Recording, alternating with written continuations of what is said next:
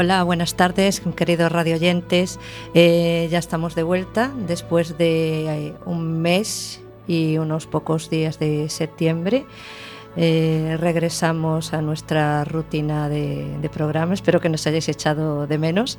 nosotros, a vosotros sí. estamos aquí Clara, a mi derecha, Mario en el Hola. control técnico. Y tenemos un invitado muy, muy especial, Francisco Vilafuentes. Hola, Francisco. Hola, muy buenas.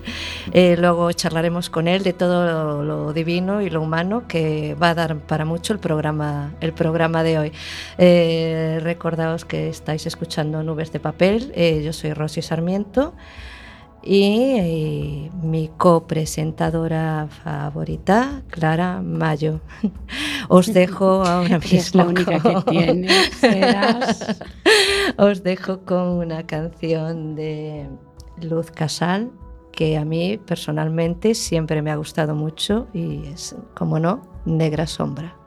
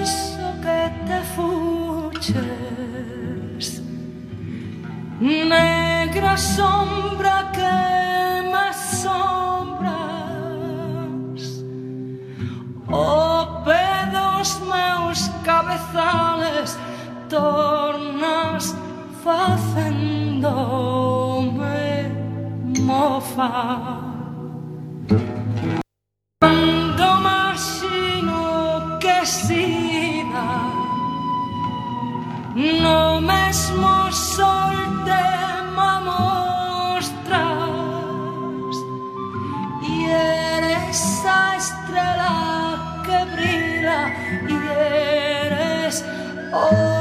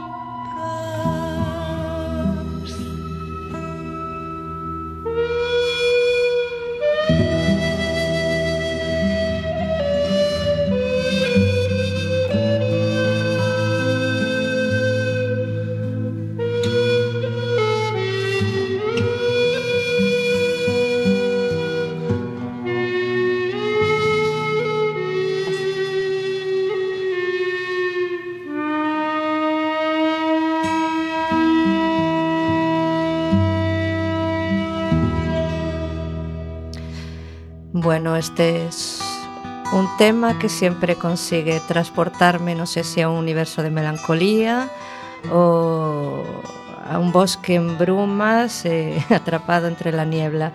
Pero la verdad es que me trae muchos, eh, muchos recuerdos, muchas vivencias y es una canción que tengo muy asimilada en mi, en mi esencia. Eh, antes de pasar a la entrevista con Francisco, hoy vamos a hacer un poco un recorrido por la poesía gallega del, siglo XX. Entonces, eh, vamos a hablar un poco de las corrientes que, que se daban en Galicia, eh, los autores más, más relevantes y un poco pues, pues eso, ir volviendo hacia atrás la, la memoria, ¿verdad, Estrella? O digo Pues- Clara, perdón. Pues sí. Va a ser un repaso muy pequeñito para no alargarlo mucho. Y antes, para ponernos en situación sobre la poesía en el siglo XX, debemos decir que las primeras manifestaciones del gallego datan de la Edad Media, en la que resulta especialmente relevante la producción poética. Tras eso tuvo lugar un largo periodo de algo más de tres siglos de sequía literaria, que se, llamaron los, os séculos oscu- escuros, que coincidió con un casi total abandono del gallego como lengua, literaria, en el que apenas hay creación literaria en nuestra lengua. Desde principios del siglo XIX, la literatura en gallego vuelve a cultivarse y surgen nombres fundamentales como el de nuestra gran Rosalía de Castro. Bueno, tras esa época de esterilidad y tras el resurgimiento en el siglo XIX, se realizan a principios del siglo XX determinados esfuerzos institucionales para consolidar el gallego como lengua de cultura. Se desarrollan algunos resúmenes de historia y geografía de Galicia, edición de textos medievales, se presta atención a la ortografía y sobre todo se funda la fundación en 1906 de el nada menos que la Real Academia bajo la presidencia de Manuel Murguía. A pesar de todos estos esfuerzos, o tal vez debido a ellos, es una época de cierta este- esterilidad literaria, con muy pocos escritores y con, po- y con resultados más bien discretos. Entre estos, escritor, eh, entre estos escritorios destaca Antonio Noriega Varela. En cuanto a la poesía, básicamente se continúan las tres grandes tendencias del resurgimiento. Eh, a lo largo del siglo XX, nuestra literatura eh, puede dividirse en tres etapas que están claramente marcadas. Literatura de preguerra, literatura de posguerra, mayoritariamente este- esta literatura de esta época en concreto se hizo sobre todo a través del exilio. Y literatura desde el fin de la dictadura hasta el fin del siglo XX. Antes de la Guerra Civil se fundan eh, varios grupos que ayudan a impulsar nuestra literatura, en especial en campos como la narrativa, el teatro y la poesía. En 1916 se funda a Irmandade de Amigos da Fala, en A Coruña, que dará lugar as Irmandades da, da Fala en el año 1917. En 1920 surgirá el grupo NOS, que tanta relevancia tuvo a partir de la revista NOS, y en 1923 aparecerá el Seminario de Estudios Gallegos, la SEG. una especie de universidad gallega donde se va a realizar numerosos estudios y publicaciones en diferentes ámbitos teniendo la lengua gallega como habitual, de manera que tuvo una vital importancia para la aparición del ensayo en lengua gallega. Es en esta época cuando surgen grandes escritores como Vicente Risco, Tero Pedrallo, Castelao, eh, Ramón Cabanillas. Non podemos olvidarnos da xeración do 25, que son escritores nacidos en torno al año 1900 como Manuel Antonio ou el pintor, ou el pintor Álvaro Cebreiro. Eh, tamén Álvaro de las Casas, Rafael Dieste, Eduardo Blanco Amor... Bueno, todos ellos, eh, sin duda, grandes nombres de nuestras, de nuestras letras. En cuanto a la poesía, las corrientes de esta generación será el creacionismo eh, propio de Manuel Antonio, eh, con la presencia del mar. La ruptura formal, la ausencia de ritmo, la creación de imágenes autónomas, etc. El hilozoísmo, con la presencia de la naturaleza, los colores y la simbología. Y tenemos que nombrar sin duda a Ricardo Carballo eh, Calero, muy importante también y relevante en esta época. El neotrovadorismo procura imitar la lírica medieval adaptándola a la estética del momento. Eh, los más destacados poemas neotrovadoristas gallegos fueron Fermín Bouzabrey y Álvaro Cunqueiro. El neotrovadorismo eh, imita la poesía de los clásicos eh, grecolatinos. Podemos nombrar quizás a Aquilino Iglesias Alvariño y José María Díaz Castro. El surrealismo apenas fue una corriente cultivada aquí en Galicia. En el surrealismo humanista son constantes los espacios cercados, la sensibilidad del dolor ajeno, eh, etcétera. Quizás eh, figuras relevantes en este ámbito fueron Álvaro Cunqueiro, que acabamos de nombrar, y Aquilino Iglesia Alvariño. Durante el franquismo la literatura gallega no estuvo muerta. Sino que fue continuada por autores gallegos que o se vieron obligados a exiliarse o estaban emigrados en el momento en el que estalló la guerra. En cuanto a la poesía, destaca la labor literaria de Emilio Pita, Luis Soane y Lorenzo Varela, que evocan el pasado glorioso de Galicia y la, y la problemática social. El, el, primer libro de poesía de la posguerra en Galicia fue publicado en 1947, pero no fue publicado en Galicia, sino que creo recordar que fue publicado en Valencia. En Valencia, yo iba a decir en Madrid, pero bueno, no, no sé. Eh, brotan tres generaciones diferentes que no rompen estéticamente las unas con las otras. Vamos a decir que es un poco una cadena ¿no? de, de, de corrientes que se van alternando en el tiempo. La generación de 1936, la promoción de Enlace, fundada por autores que accedieron a la cultura en los años 40 en un ambiente de extrema penuria, tanto material e intelectual, y sobre todo, hay que decir y recalcar el aislamiento internacional que estábamos sometidos en aquellos momentos. Eh, siendo en buena medida autodidactas la xeración de as festas minervais donde se dieron a conocer en unos certámenes literarios en los años 50. Los autores de esta generación del 36 fueron educados en un ambiente de mayor libertad de la que permitía el régimen franquista, lo cual se verá obviamente reflejado en su obra. Y nos gustaría destacar que entre ellos había dos mujeres, María Baliño y Pura Vázquez, que yo tengo que reconocer que no las conocía. Yo tampoco, pero Esta precisamente por eso hay que claro. darlas a conocer. Ahí hablamos, sí. Los miembros de la, de la promoción de enlace habían crecido en un medio adverso, adverso perdón, tanto cultural y lingüísticamente, por lo que comenzarán sus producciones poéticas en español. En cuanto a la generación de los años 50, igual que ya había hecho en su tiempo, el grupo Nos intentará conectar nuevamente su producción literaria con la europea. Las dos corrientes dominantes en esta etapa en la poesía gallega son la poesía social, que comienza cronológicamente tras, la publicación de Longa Noite de Pedra y La Escola da Tebra, La escola da Tebra está fuertemente caracterizada por el clima de un yo lírico agobiado por, la soledad y desesperanza y por la influencia de la filosofía existencialista y por, también la poesía social.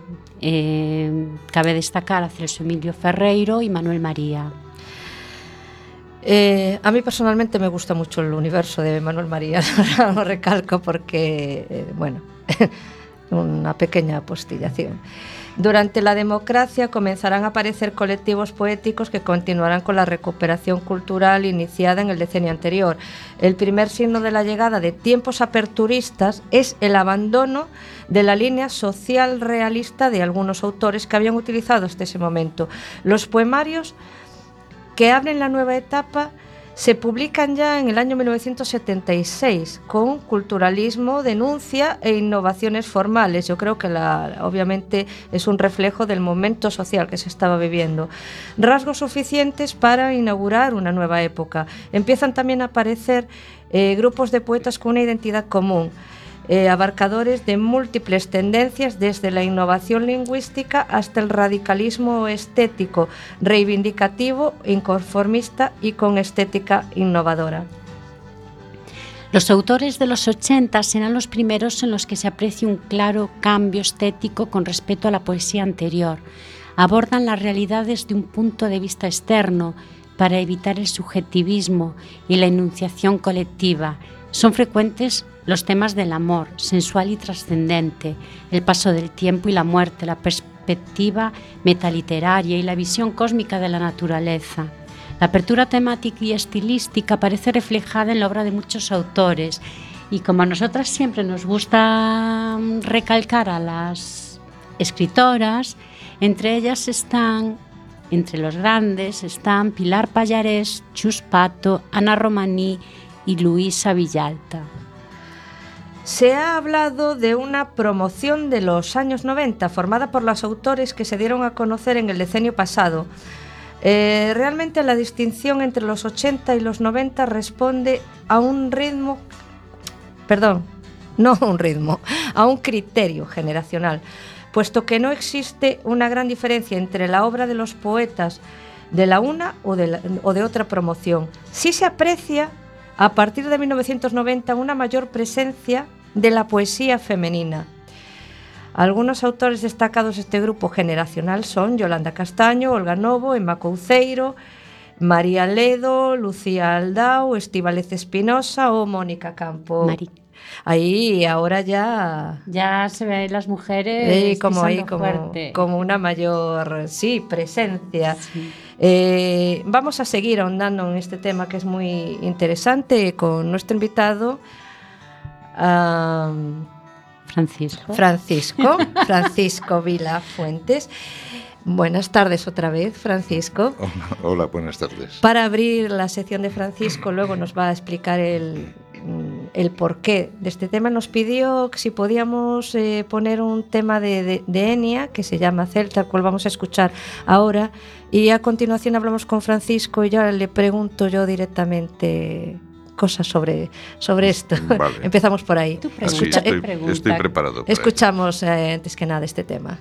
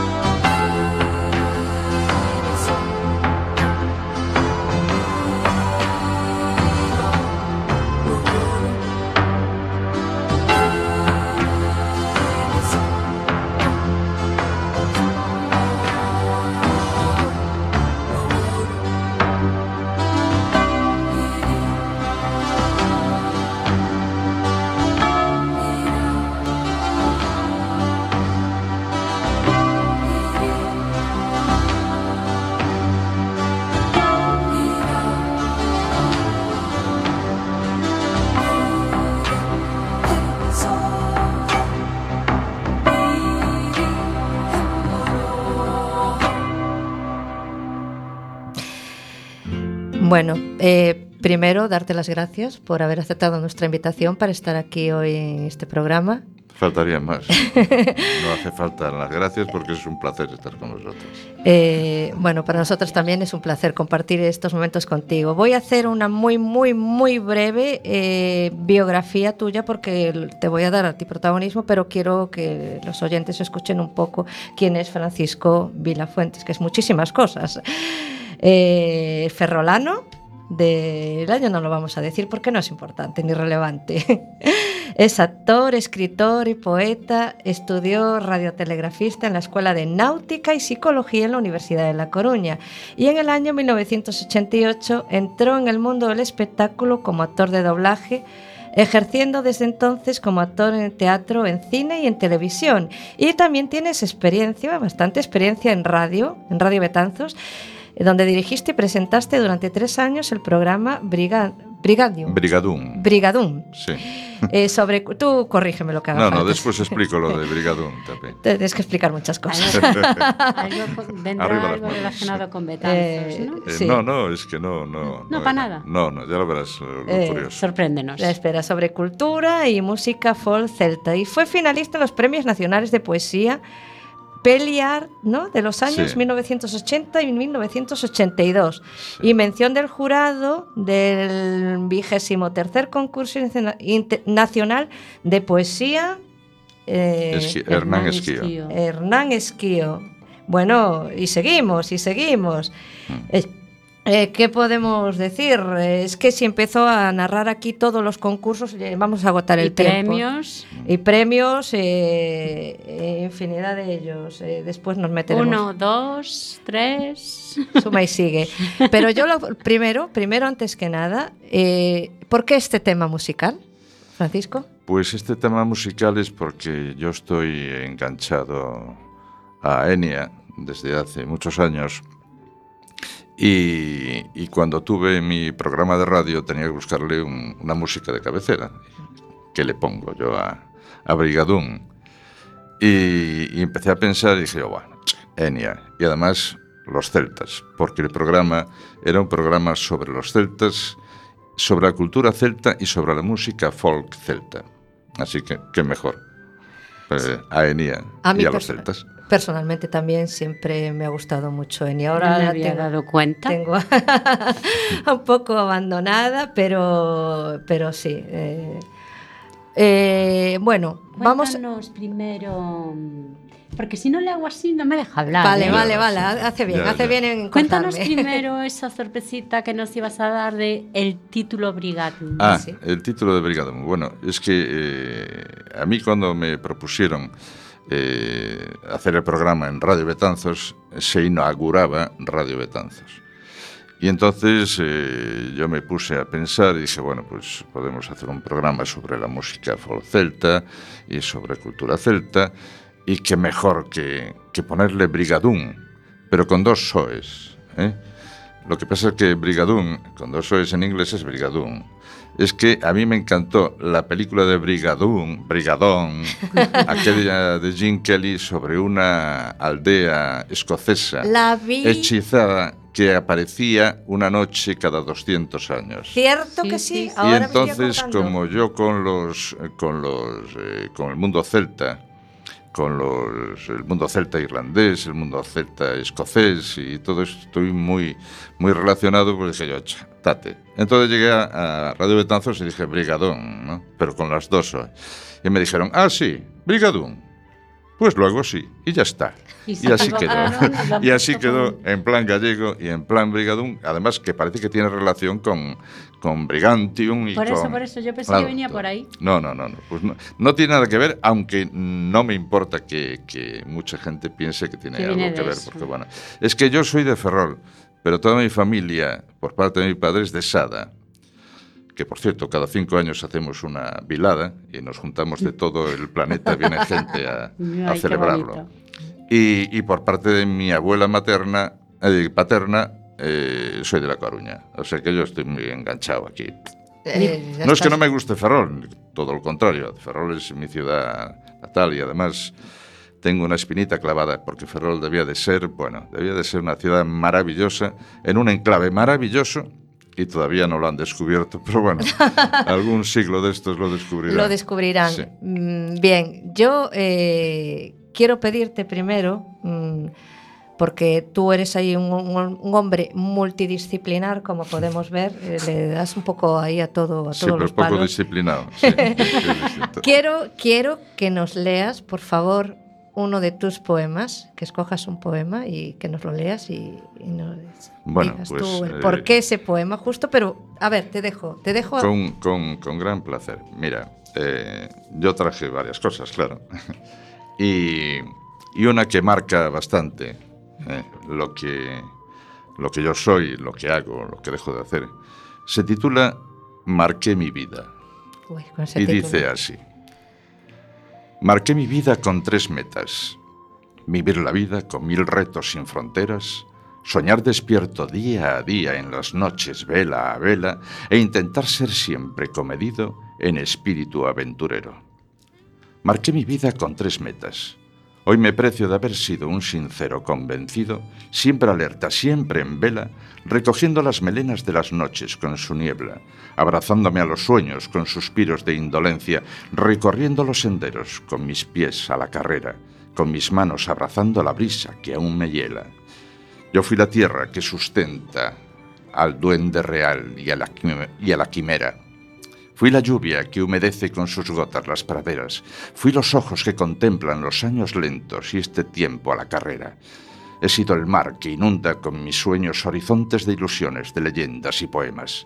He sido la ansia de llegar siempre a la meta en el puesto que el destino ordena siempre o casi siempre ordena.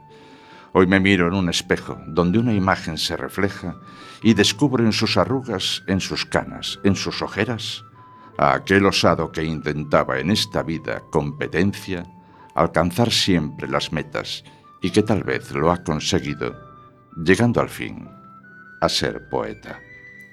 Muy bonito. Bueno, me he quedado así un poco, un poco Bien. sin palabras. Pero yo al hilo del poema que nos acabas de leer, te quiero hacer una pregunta como muy así. Que no sea muy difícil. Que yo, Ah, bueno, hoy eso estoy es. con el tiempo. No es de examen. ¿eh? No, no, no es de examen, no, es de examen, del examen de la vida lo único. Si tuviéramos que def- definir a Francisco Vilafuentes, ¿cómo lo definiríamos? Pues eh, te podría decir muchas cosas, pero lo que dice ese poema, un iluso poeta. Bueno, a mí me gusta esa definición. ¿Tú qué A mí piensas, también. Eh, podría hacer una matización. Yo soy un poeta, eh, discípulo de Walt Whitman, Ah, el gran poeta de la rima sí, libre sí. y que no me ciño a, a ninguna regla en poesía. Yo tampoco. Me pasa Así lo como mismo me sale, lo digo. Y hay Yo una cosa. Sí. hay una cosa ahora que ya entré yo en, ya estoy Ya, ya Ya. motores. Eh, hay una cosa que digo siempre desmelena. cuando, cuando me llaman para acompañar a algún pintor en, en alguna exposición, que lo hacen con cierta asiduidad en, algunos, en algunas salas de arte, eh, yo comienzo diciendo lo que yo pienso, y es que la poesía, la poesía, no es lo que acabo de leer. La poesía es un sentimiento, que yo lo vuelco en poemas, en versos, y formo poemas. El pintor lo vuelca en, en lienzo Exactamente. y hace cuadros. La poesía es, es eso que sientes tan profundamente. Y por eso yo soy un poeta romántico. Y Me estoy, me estoy sintiendo muy, muy identificada con lo que dices, porque obviamente yo también me, me siento eh, como, un, como poeta. Si me, eh, no me gustan las definiciones, ni es verdad, ni, ni me gustan. ah, Justamente antes estábamos hablando de las etiquetas que impone la sociedad. Eh, o que nos impone un poco el, sistema y no dejan de ser eso, etiquetas, clichés, pero cada uno tiene que buscar un poco su, su, esencia, su, cómo se identifica o cómo es, cómo, cómo se siente, cómo quiere caminar por este mundo. Entonces yo creo que lo has descrito de una manera tan increíblemente sutil y tan impactante, ¿no? Tan de dentro, de las tripas, que yo no puedo hacer ningún ningún otro matiz. Eh, Yo lo que puedo sí. añadir, añadir a eso que he dicho es que... Eh, así como otros artistas, y yo los respeto a todos, lógicamente hacen su obra para, para plasmarla y, y, y, y, lograr venderla y, poder ganar algo para seguir trabajando. Eh, yo no es que no necesite el dinero, lógicamente. Yo creo que todos. Pero los poetas, creo que los poetas eh, siempre morimos pobres. Después. Bueno, los que- poetas, los no sé, escritores, otros, Sí, vale, exactamente, los que nos pintores. artistas, Bueno, bueno, los escritores todavía. Bueno, de eso ahí- hay mucho que hablar. Bueno, Ah, tres bueno, o cuatro. Pero los bueno, poetas en tres o general, cuatro. Tres o cuatro, tres o cuatro. Bueno, pero los tú ya sabes que los poetas, tú vas por la calle y te encuentras a alguien y dices, ay, ¿tú qué eres? Y, yo soy poeta. Ay, sí, dime una poesía. Y ahí es cuando te dan ganas de saltar del cuello. ¿Cómo que dime una poesía? Si yo te digo soy pintor, ¿eh? me dices, hazme un cuadro. No. Uh, sí, sí, sí, que los- sí. A mí me lo han pedido. Ahí sí. Pues yo los poetas es que tenemos fama de, de hacer nuestros poemas en las servilletas de los bares. ¿Mm? Sí, Cuando a estamos veces tomando café, pasa. "Ay, Perdona, yo lo he no, es que el hecho. poeta Yo y tal". también. Yo lo he hecho. Bueno, yo lo he hecho en muchos sitios y, y- y no lo discuto. No pero, va a decir en dónde. Pero como, bueno, bien. Eh, bueno, pues era eso lo que quería decir. Y quería decir algo más, pero ya no me acuerdo. Bueno, tengo que añadir que tenemos un invitado a mayores de apellido Cojonera y de nombre Mosca que nos está Sí. aquí dando mucho por Por saco. Nos está intentando ahí fastidiar un poquillo el. el Sí, pero programa en eso te puedo decir una cosa. Ahora, ah, mira, eso me, me ayuda a, a hacer un comentario para que veáis cómo soy yo más o menos. Eh, yo soy antiviolencia, pero totalmente antiviolencia. Pero yo con las moscas soy no, contrario, contrario a todo tipo de violencia. Hay aquello que alguien dice que cuando yo era más joven decía que la violencia genera violencia. Sí, sí. Entonces yo soy contrario a la violencia. Eh, cuando estoy en, en casa, muchas veces, bueno, en casa de mi suegra, pues, eh, pues estamos comiendo y como es en el en campo, casa de, de repente, pues aparece una, una, una hormiga por encima de la mesa, ¿no? Lógicamente hace lo que hace todo el mundo, ¿no? Aparte. Y es plas, plas, plas, plas, plas, qué asco, ¿eh? Y yo le digo, pero vamos a ver, tú vas a misa todos los domingos. Tú no te das cuenta que eso, eso es una criatura de Dios. Si coges un microscopio y ves esa hormiga, no te das cuenta lo que es la vida que lleva ella en sus patas. Y nadie. Entonces está mosca, cojonera también. Está, pues está por aquí tocándonos.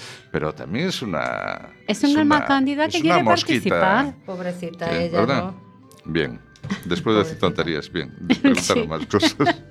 Bien, vamos a ir entrando en otros. eh, Dejar un poquito a las moscas en paz, o mejor que nos deje ella. No, pero lo ideal es hablar de una forma distendida como Sí, estamos haciendo ahora. Mira, vamos a ver, Dime. campos que has tocado, la radio, el doblaje, el teatro. ¿Por qué nos quieres empezar a hablar? Pues os puedo hablar que lo que estoy ahora mismo. en- Pues en, cuéntanos. dos cosas. Por un lado, eh, pertenezco al grupo de teatro Salmonella, que ayer, curiosamente, eh, celebramos los 25 años en escena. O sea que para ser un- una compañía de teatro aficionado ya son muchos años. Son ¿eh? muchos años. Y por lo visto dicen que lo hacemos bastante bien. Este año tenemos una obra en cartelera, que es La otra orilla, y actuaremos dentro de poco en El Burgo, en noviembre, y después en Ferrol. Y punto pelota hasta el año que viene. Eso por el lado, ¿Con qué obra? Por el lado teatral. Exactamente, ¿con qué obra estáis? La otra orilla. La otra orilla. ¿Tiene de autor? José José García o algo así, no sé, no es muy No conocido. No, de los años tampoco. 50, es de los ¿Y años qué tipo- 50, de- es una comedia dramática, es bueno, hay hay una serie de muertos eh, por celos, ¿eh? Mm. entre los que me encuentro yo, pero no por nada, sino porque pasaba por el lugar. Y, que está y que está muy muy bien. Eh, en mi otra faceta, que es la literaria, es la que estoy intentando promocionarme a mí mismo. Y digo así porque eh, este año he presentado mi segundo libro, un poemario, el año pasado, no, hace dos años, había presentado Hijos del Fuego, que eran dos relatos de la Galaecia Ártabra, eh, de los tiempos de décimo junio bruto y todo aquello. Y, son dos relatos, eh, creo que, bueno, que, a algunas personas les han gustado. Es poesía y, y prosa épica sobre aquellos mundos celtas, supuestamente celtas, sobre la tribu ártabra que, que andaba por esta zona y que no era igual que el resto de las tribus celtas que había en Galicia, porque incluso adoraban a otro dios, es muy curioso. Todavía tengo que informarme un poco más, pero sí que era distinta y que se, se asentaba aquí en La Coruña, Betanzos. Por eso somos tan raros. Sí. Bien. Y el, el- el- el último poemario que presenté, que es En las laderas del infinito, es un mini homenaje a Neruda, porque el subtítulo son 19 poemas de amor y una historia imaginaria, porque lógicamente el poema número 20 es inigualable y eso ya no puedo competir con Neruda. Aquel de quiero escribir los versos Los más, más tristes, tristes esta, esta noche. noche. Escribir, por Uf. ejemplo, la noche está Está estrellada. y tiritan bueno, azules los astros a lo lejos. eh, a lo lejos. Y, y entonces, eh, bueno, pues eh, este es el segundo, lo edito, lo autoedito yo. El primero lo edité con otra editorial, pero me, me decidí a hacerlo a partir de ahora yo mismo. El año que viene, en un principio, voy a presentar otro. Si hay suerte, presento dos. También y de así poesía. todos los también de poesía. Y así Oh. todos los sí, porque es que tengo una novela, pero esa novela me está Uy, costando mucho trabajo. Cuenta, cuenta, cuenta. Cuéntanos, Y ahí- cuéntanos algo Mira, sobre primero, antes de que me nos cuentes algo de la novela, me parece muy ingenioso eh, tu, tu primer libro, ¿no? Hijos de, Del fuego. Del fuego, gusta, Sí. en el que mezclas poesía y relatos. Sí, No sí, sí, sí. no bueno, es algo que se eh, suele Hijos ver. del Fuego se lo debo a, a mi programa de radio, a Brigadún, que fue el que me animó y me ayudó a, a hacer esos, esos poemas en un principio y después le metí la prosa para explicar de qué iba. Es que es una, es una mezcla de dos ideas. Primero, los poemas que ya los tenía hechos, dedicados a, a- al primer personaje que es Aulía, que es una, la hija de un caudillo celta de la ciudad de Talábriga, que existió ¿eh? a la altura de Aveiro, en Portugal. Y el segundo relato es, el, dedicado a un druida que se llama Ebernach, que es un druida que sale de su, de su aldea y va a echar una mano al mundo celta. ¿no? Y entonces eh, eh, yo cogí la historia de Aulía de otra novela que tengo ahí y que no hay forma ¿Qué de que la saque adelante. No es esta que, que Ah, quiero hacer, sino otra. otra, que era, se titulaba en un principio décimo, eh, El nacimiento de una nación. Y estaba dedicado a décimo junio bruto, aquel que vino aquí a Galicia, tal. bueno, hago una especie de, bueno, historia novelada de décimo y, y de Aulía y todas estas cosas. Pero como no me salía toda la historia, cogí la, la parte más dramática de esa historia y la resumí en el primer relato. Entonces, el primer relato es la parte más dramática de la idea que tengo yo de hacer la novela. Y el segundo es el del druida de Bernard. ¿no? Entonces, esa es que todo parte, y vuelvo a decirlo, de, de lo que me animó el programa de, de Radio Betanzos, de tenerlo así todas las semanas ahí machacando con, con los... eh, con la, todos los que me seguían ¿eh? y, que, y que, bueno, supongo que me habrán echado de menos desde hace unos cuantos años, pero bueno, ahí los he dejado. Quise traerlo después a Coruña y bueno, y bueno, ya me callo la boca. La porque, cultura bueno, celta no, no, no, es la. Sí, sí, pero tenía que buscarme patrocinadores y todo, Ah. y no era el momento. Y entonces, a lo mejor si ahora lo, lo buscase, pues sí, pero no tengo ganas ya. Bueno, Ya. yo pienso que cada uno llegado a un momento tiene que hacer un poco lo que le pide el cuerpo, ¿no? Lo, lo que sea, el momento vital que estás viviendo, eh, tienes que ir un poco de, de- de acorde con, con tus ritmos y, con lo que te vaya pidiendo ahora mismo. tu Pues a mí el cuerpo ahora mismo ¿Qué es lo me, me- me va pidiendo mucha literatura, mucho teatro, mucho estar ahí en plan activo y, sobre todo, eh, que es lo que iba a decir antes, eh, así como los pintores muestran sus pinturas y venden si pueden o no pueden, vale. Eh, los poetas, en particular Francisco Vila, se siente pagado si todo lo que él lee le gusta al oyente.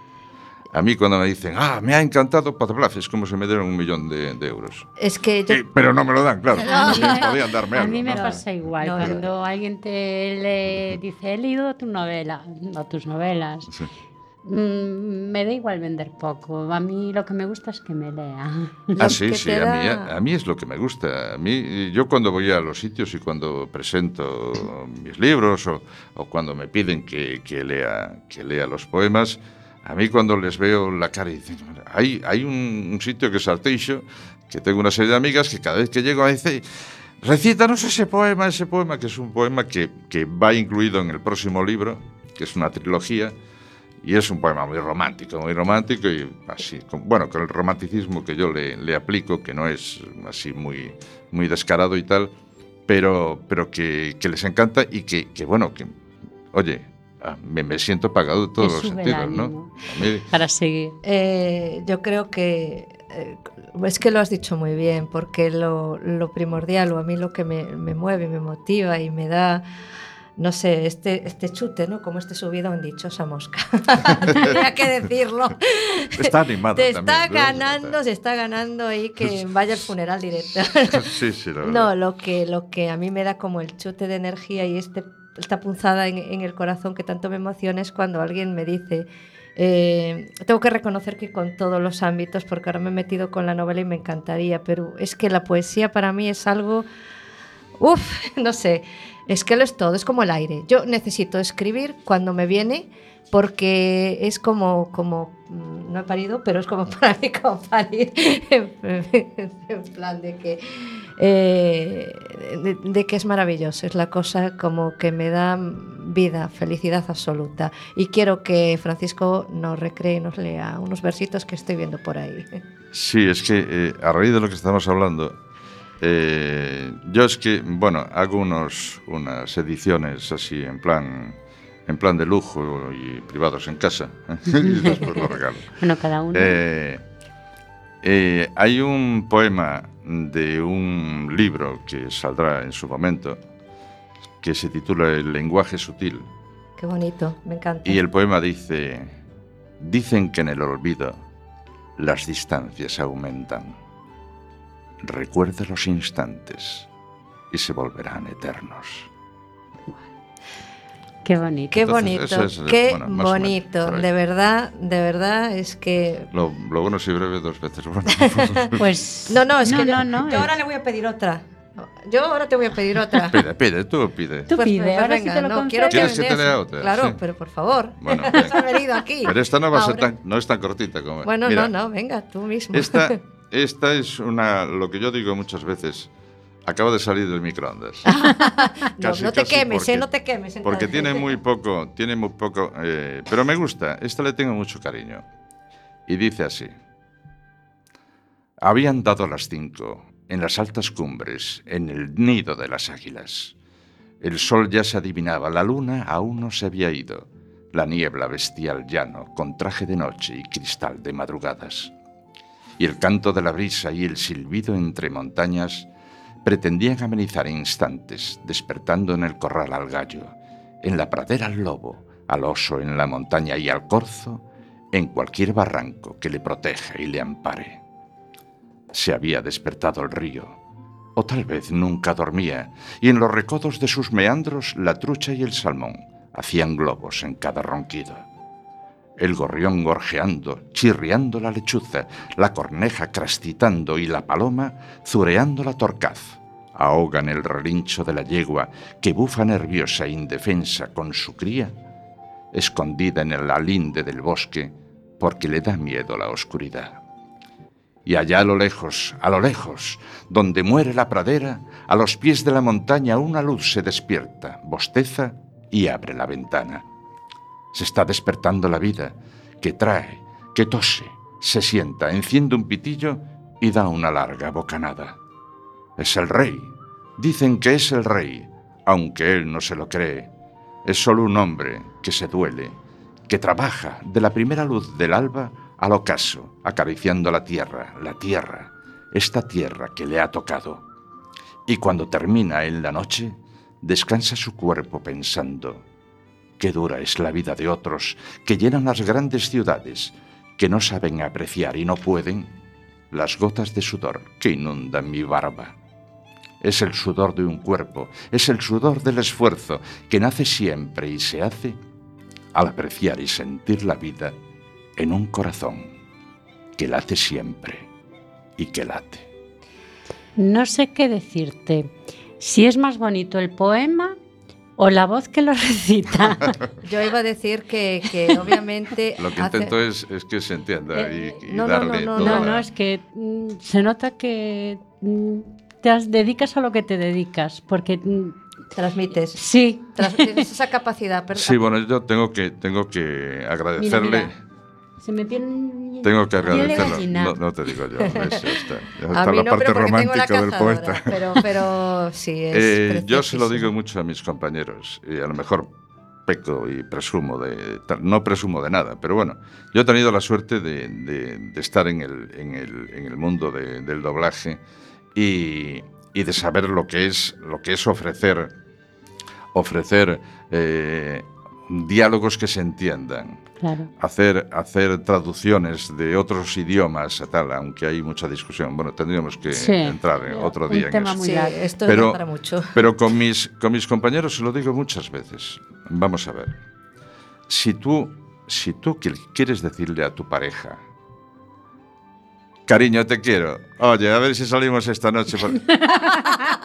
Pues queda como, como muy frío, ¿no? Eh, bueno, no sé si frío, gracioso, Pero- una cosa, no claro. sé, no, Sí. de- Pero sí. así se dice muchas veces. Sí. Y Entonces a, sí, a es mis verdad. compañeros les Bueno, digo, depende. si tú quieres, si tú quieres leer un poema y es un poema de amor o un poema romántico o un poema que sea, no sé, de estos eh, que intentan, eh, que intentan, yo que sé, reflejar una una situación dramática y tal, no puedes emoción. decirlo. Es que hay dos cosas distintas. eh, y yo lo digo muchas veces. Alguien me decía hace poco, yo estuve en Valparaíso. Decía, oh, estuve en Valparaíso, fui hasta la casa de Neruda y tal. Y, y estuve allí, y, hombre, y, claro, y compré un CD y tal, con los poemas de Neruda y tal. Oye, fantástico y tal. Lo malo es que cuando los puse el CD, joder, es que Neruda. Es que son dos cosas distintas. Eh, quiero escribir los versos más tristes esta noche. Sí. Escribir, por ejemplo, la noche está estrellada y tiritan azules los astros a lo lejos, a lo lejos. Y oír a Neruda que dice, quiero escribir los versos más tristes esta noche, escribir, por ejemplo, la noche está estrellada y tiritan... No Pablito, me cachis en la mar salada. ¿Cómo Es que- patinas? No, Dedícate claro. a escribir y calla la boquita. Hombre, cada uno, cada Claro. uno está bien. A mí me gustan mucho las películas antiguas, aquellas de Moisés y tal, que salían, ¡ay! Cuando querían expresarse los actores de doblaje porque Sí, lo demandaba. sí. la- Pues muy bien, pero si tú quieres recitar un poema que lo has hecho con todo el sentimiento, no Se puedes machacarlo de esta forma. Tienes que darlo. Y se lo digo a mis compañeros. Bueno, unos me hacen caso, otros no. Sí, a mí porque es cada que uno que yo haga. creo que eso influye mucho. Influye a la hora- muchísimo. Cuando si lo lees tú, si, si el lector lo lee personalmente, Mm. ya pone ese sentimiento en la lectura, Ya, en- ya, ya. en su cabeza. De todas formas, Pero- vuel- vuelvo a decir, perdona que te interrumpa, vuelvo a decir que se lo agradezco muchísimo a, a toda mi carrera como actor de doblaje. Como actor de doblaje. Que no soy el Paul Newman del doblaje, ¿eh? pero soy actor. Pues cualquiera que escuche tu voz a lo mejor te imagina como no, Paul no, no. Newman, ¿eh? Esto sí, esto sí que, esto sí que lo reivindico de aquí, desde aquí, desde la radio y por primera vez lo hago. Yo soy actor de doblaje. Soy un actor de, de segunda, de tercera, de lo que les dé la gana, pero actor, porque tengo que interpretar. Claro. Porque una vez llegué al principio, cuando entré en doblaje, llegué a una de las primeras figuras y le dije, hombre, fulano y tal, encantado, es- eres el primer actor de doblaje que conozco. Y me dijo, ¿qué actor de doblaje? Yo soy doblador. Y dije yo, Ya. ahí Ya, has fallado, ahí ya ahí has fallado, ahí neno, ahí has fallado, la hemos es que es- fastidiado, es muy- ¿entiendes? para Ya mí es muy importante la voz. Eh, eh, cualquier película. El Es actor de doblaje tú- tú te da- le- puede fastidiar la interpretación del actor No, verdadero. No, no es que pueda fastidiar, es que eh, vamos un poquito justos de tiempo, ¿no?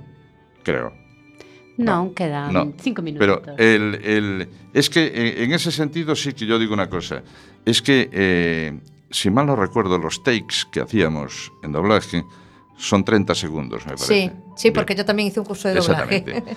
Y entonces, eh, el- en 30 segundos, tú tienes que hacer llorar, reír, eh, no sé, Muchos tienes que juntos. causar Sí. miedo y tal. sensaciones, ¿Entiendes? sí. Y entonces, si no interpretas ¿eh? Claro. en 30 segundos eso, entonces, pues, oye, dedícate a otra cosa. Yo he dado una serie de cursos de doblaje se lo decía a todos mis alumnos. Y alguno de ellos venía, ah, vamos a hacer dibujos animados, ah, que eso es fantástico y tal. Y cuando llegaba el momento y tenía que doblar aquello, decía, oscuridad, oye, pero esto es más difícil casi que lo otro. Pero ya es te que- digo, sí que Sí, lo claro, es. porque los niños primero son tontos y son lo que te van a oír. Y como lo digas mal, tienes que darle y entonces hay que interpretar. Esa es la historia. Eh, Francisco, estamos encantadísimas, encantadísimas, pero el Se tiempo nos es limitado. tiempo. Me cachis, el contrato que tengo yo No, era para, era pero- para Para cinco Te semanas. horas. emplazamos, te emplazamos para una próxima entrevista. Te volveré a llamar. Cuando y queráis. quiero. eh, nos va- tenemos que despedir ya. Vamos a intentar introducir el- un tema musical mm, como de cierre de programa que es de hecho el López y es quien pudiera enamorarla. Os emplazamos desde aquí eh, hasta dentro de 15 días que estará nuestra compañera Tony Kelly junto con Mario con otro programa eh, también muy muy interesante y seguro que vamos que muy entretenido. Francisco, te damos muchísimo muchísimo las gracias por estar hoy aquí Gracias, con nosotros. A vosotras por haberme aguantado durante todo este rato. placer. No, no, ha no. sido un placer inmenso. Tienes muchas, muchas cosas pendientes, muchos poemas que leernos y muchas más cosas que contarnos, o sea que volverás, Cuando, este- cuando queráis. volverás aquí, Clara. eh, nos tenemos que despedir. Bueno, hasta el próximo día y que seáis felices. Sed muy felices.